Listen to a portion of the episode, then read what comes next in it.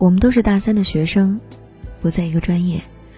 平时的时候啊，空间并没有什么交集。大一时候，我们在一个新生群里结识。大一和他的一个好朋友谈过恋爱，后来分了。一直以来，我们都聊得很好，无话不说。他睡不着会来找我，他的一些身体问题也悄悄地跟我说。他对我有着莫名的信任。今年的这个十一，我本来要去长白山，放假前一天，他打电话来问我是不是要一个人去旅游。他说他也要来。后来因为没有订上票，他嫌麻烦，就放弃了。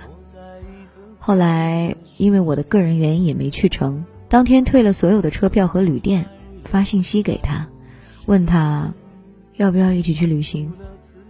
他很开心的答应了。当天我们订的车票和酒店，下午便踏上了列车。那个晚上我们聊了很多，他跟我分享了很多他很私密的事儿。今天是旅游的第一天，早上到的这儿，白天带他去爬山，下午回来睡了一觉，带他去了几个清吧，喝了几杯酒，就各自回到了房间。我到现在还没有入睡。她很美，很萌，很可爱，很活泼。他懒，他幼稚，他胆小。他跟我说过，他要回家找对象。我说：“你不是说自己倒贴也嫁不出去吗？到时候没人投靠了，我养你。”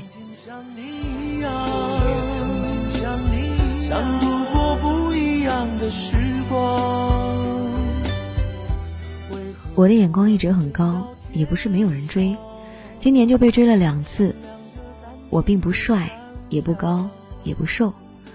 自从大一那段恋情后，有过几次短暂荒谬的恋情，都是被倒追、闪恋、闪分手。我也不知道自己到底是怎么了，我不知道爱是什么。也许现在我享受单身的生活，我对爱情这方面很迷茫。她很美，我却没有要跟她发生关系的欲望。这就是很单纯的朋友。很真很真的蓝颜，男闺蜜。他搞对象，我也会有点小小的不开心，但这并不会影响我的生活。我有很多很多很要好的姐姐、妹妹，红颜知己，全国各地，满满的都是。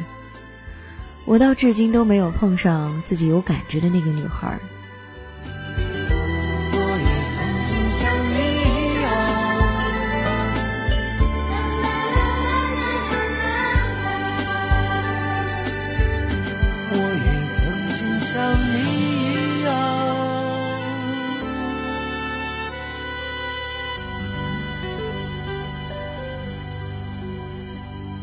我在大学期间打工挣了钱，锻炼了自己，交了朋友，认了大哥，丰富了自己的朋友圈。我有好兄弟，也有不顺眼的人。我在学校有职务，在校内校外都能轻易找到实现自我价值的地方。我父母双全，我喜欢旅行，我会说相声，我也会文艺。我是金牛座，我看重钱，却又不在乎钱。我不知道自己是个什么样的人。也不知道要如何面对自己的生活，在这个社会上，我不会饿死，我会过得很殷实，但我对感情好迷茫。我不知道爱情是什么，大学以前没谈过现实中的恋爱，也不知道自己现在是什么心态，不知道该和谁谈恋爱。我们兄弟五个人，四个都有对象了，都很漂亮。我衷心的祝福他们。我有时也为自己着急，但是我又不会搞对象，不会谈恋爱。我会搭讪，但却不把自己投入到一段爱情里。我好像缺乏安全感和自信。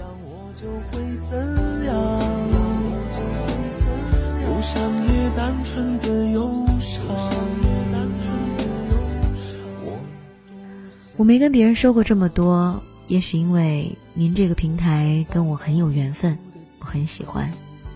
编辑着文字，听着广播，得知您要出书的消息，还有您的节目有编辑，也许我也能帮上什么忙，也算应聘吧。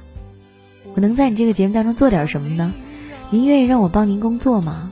我只是想给自己找点事儿干，来填补一下本就充裕的大学生活。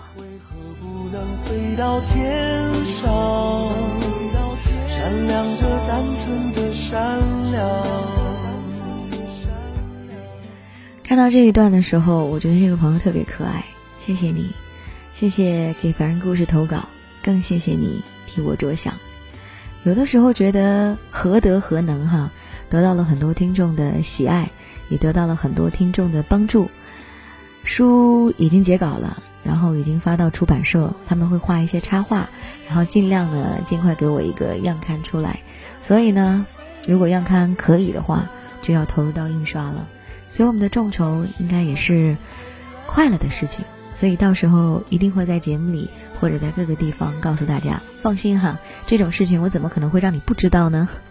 嗯，其实我想说，我也有好多好多的男性好朋友，我跟他们真的是好朋友。有一个朋友，我们是从大学开始就认识，到现在认识了八年了。后来因为我有一段无疾而终的感情，所以他就很愤愤不平。跟我说：“你知道吗？我们认识八年了，我都从来没有拥抱过你。”我说：“真的吗？” 因为我拥抱过很多人，很多朋友，然后包括做一些活动，有听众看到我说：“白雪能不能抱抱你？”我说：“OK 呀。”结果我这么好的朋友，我们竟然连拥抱都没有，我突然间觉得特别不好意思。我说：“来抱抱你。”可是就是这些好朋友，你可以跟他无话不谈，你对于他没有有关欲望的东西，但是。你觉得他们在你人生很需要的时候，他们都会出来保护你。你们在一起进步，我觉得这个感觉特别好。所以啊，关于什么男女生之间有没有纯洁的友谊，那就看你怎么想。